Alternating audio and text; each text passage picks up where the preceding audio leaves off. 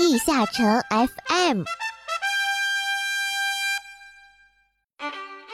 地下城 FM 第六十七期，二零二零年祝好运，第一魔道能做到的，你也可以。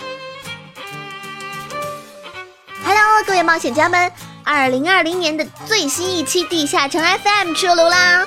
欢迎收听本期的节目，我是主播梦梦梦慈溪。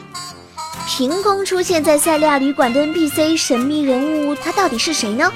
还有他口中的神秘测试到底是什么呢？神秘测试活动期间都可以完成一次神秘人员的任务，得到一个神秘礼盒，但是只能完成一次。另外，每天还可以在塞利亚房间内的 NPC 神秘人员处免费购买一个神秘礼盒。封印的攻略本被封印着，看不到里面的内容。似乎要等到二零二零年一月十四日凌晨六点以后才能解开封印，大家只能拭目以待了呢。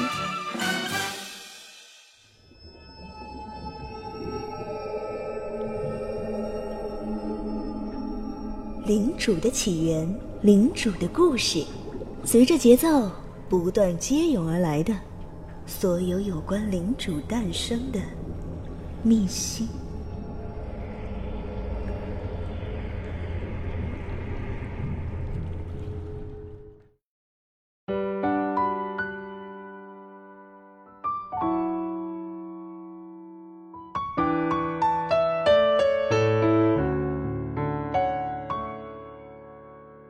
本期的领主秘辛为大家介绍伊利亚。伊利亚是一名精灵骑士，因母亲被人类杀害而憎恶人类。遇到雅尼斯后，被他的天真感染，开朗了许多。而雅尼斯的故乡曾经遭受过巨大的灾难，几乎所有人都痛失过亲人。心地善良的雅尼斯从小就对此感到非常痛心。他希望通过自己的努力，让亲人朋友们不再受到生离死别之苦。在知晓自己的使命后，雅尼斯为了让这个世界不再悲伤，踏上了新的旅程。雅尼斯最喜欢的就是制作首饰，他现在穿戴的大部分首饰都是自己做的。卡妮娜建议他把做出来的首饰卖掉，这样就能赚一大笔钱了。但雅尼斯没有同意，因为他认为自己做出来的首饰能给别人带来快乐，这远比金钱更加重要。卡妮娜对此不置可否。觉得他有钱不赚真是太单纯了。雅尼斯总是充满着热情，对周围的什么事情都很感兴趣，与生俱来的亲和力可以让他和任何人都和睦相处。他也非常喜欢和朋友叽叽喳喳的聊天，去吃好吃的东西，所以很多和他不熟悉的人都以为他只是一个可爱的平凡少女而已。虽然看起来非常机灵，但雅尼斯总会经常性的犯点小糊涂。比如说意外摔倒或丢三落四什么的，巨大的反差实在令人大跌眼镜。他本人也很想改掉这个毛病，但好像并没有什么用。对此，伊利亚总是叹息说：“这世上总有些事不是努力就能做好的。”在暗黑城收集情报的同时，他一有空就修炼剑术，但总是会被家乡没有的美丽景色所迷倒，很难集中精神。给人的感觉似乎一直是一个天真烂漫的糊涂少女，所以她的剑和盾经常被人当作是一种别致的装饰品。嗯，接着说回我们的伊利亚，在她还没有出生的时候，她的母亲因为好奇走出了森林，被人类抓住。所以伊利亚虽然出生在人类的村庄，但确确实实是一个血统纯正的精灵。为了让女儿回到真正属于精灵的家乡格兰之森。伊利亚的母亲冒死逃出人类村庄，路上，在一个好心人的帮助下，伊利亚安全地返回家乡。但他的母亲和那位好心人却惨遭毒手，因此伊利亚从小就憎恶人类，对他们的贪婪深恶痛绝。当人类对精灵发动战争后，伊利亚积极参与到各个战斗中和人类进行抗争，但精灵族最后还是被人类击溃，被驱逐到格兰之森之外的贫瘠之地。伊利亚在逃亡路上，对自己以后的道路有了更加清楚的认识。在路上，伊利亚因为一次偶然的机会遇见了雅尼斯，两人开始结伴旅行。后来被雅尼斯活泼的性格感染，伊利亚原本有些阴郁的性格也变得开朗了许多。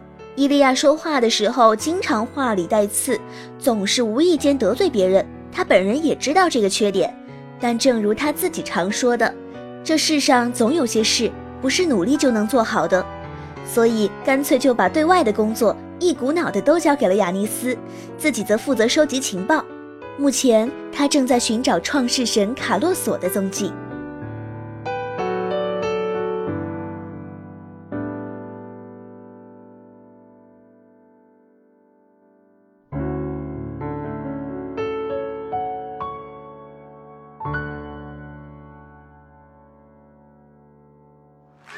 他们手捧奖杯，他们受人喜爱。他们得到这个荣耀的同时，在背后曾付出多少努力和汗水？阿拉德人物志，随你走进地下城中真正的勇士。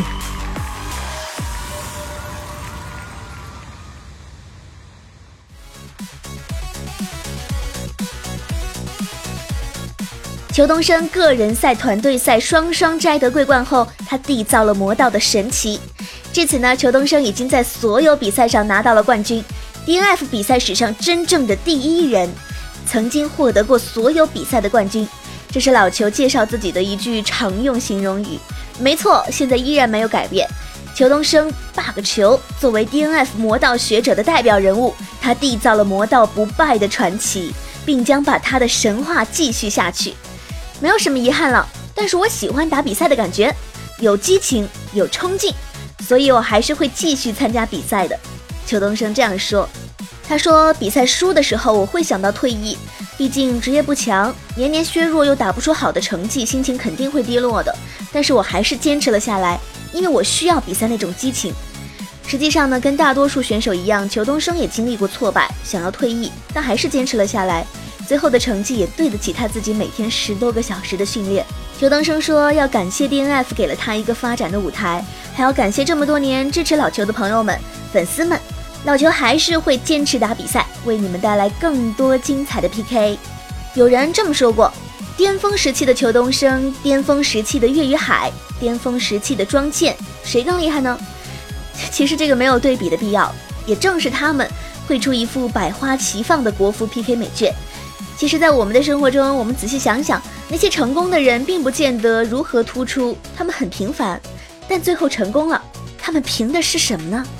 不言而喻，他们都具有坚持不懈并为之奋斗的冠军精神，锲而不舍，最后才获得了胜利。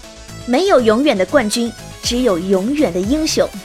坚持你所坚持的，并为之奋斗，有一天你会发现，裘东升能做到的，你也可以。初的最初，最终的最终。随着时间流逝诞生的故事，阿拉德故事会用声音描绘地下城的种种。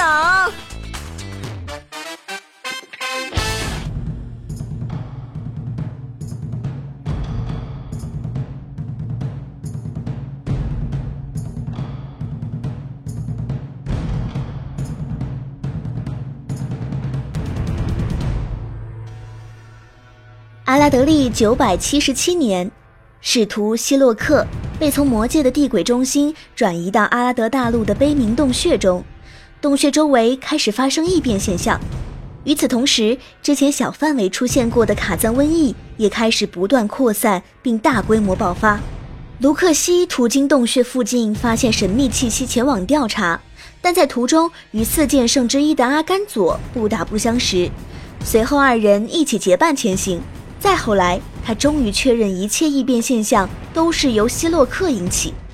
希洛克算是人类真正意义上第一个被转移的使徒，他只有在温暖的环境中才能自由行动。被转移到悲鸣洞穴这个阴暗潮湿的地方后，力量大幅削弱。赫尔德成功将希洛克转移到阿拉德大陆后，人类因未知而恐惧，无人敢靠近悲鸣洞穴。于是他命爱丽丝怂恿帝国的皇帝。鼓吹希洛克的种种利用价值，以令帝国派人消灭希洛克。哈因里希三世半信半疑地派出调查小队前往，却无人生还。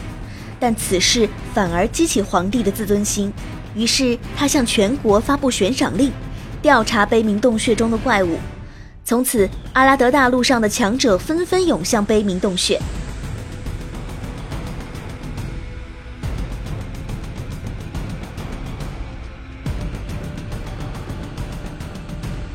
本期的地下城 FM 到这就结束了。最后，再祝贺各位冒险家能在新的一年里比去年做得更好，相对去年拥有更大的收获。感谢各位的收听，我们下期再见，拜拜。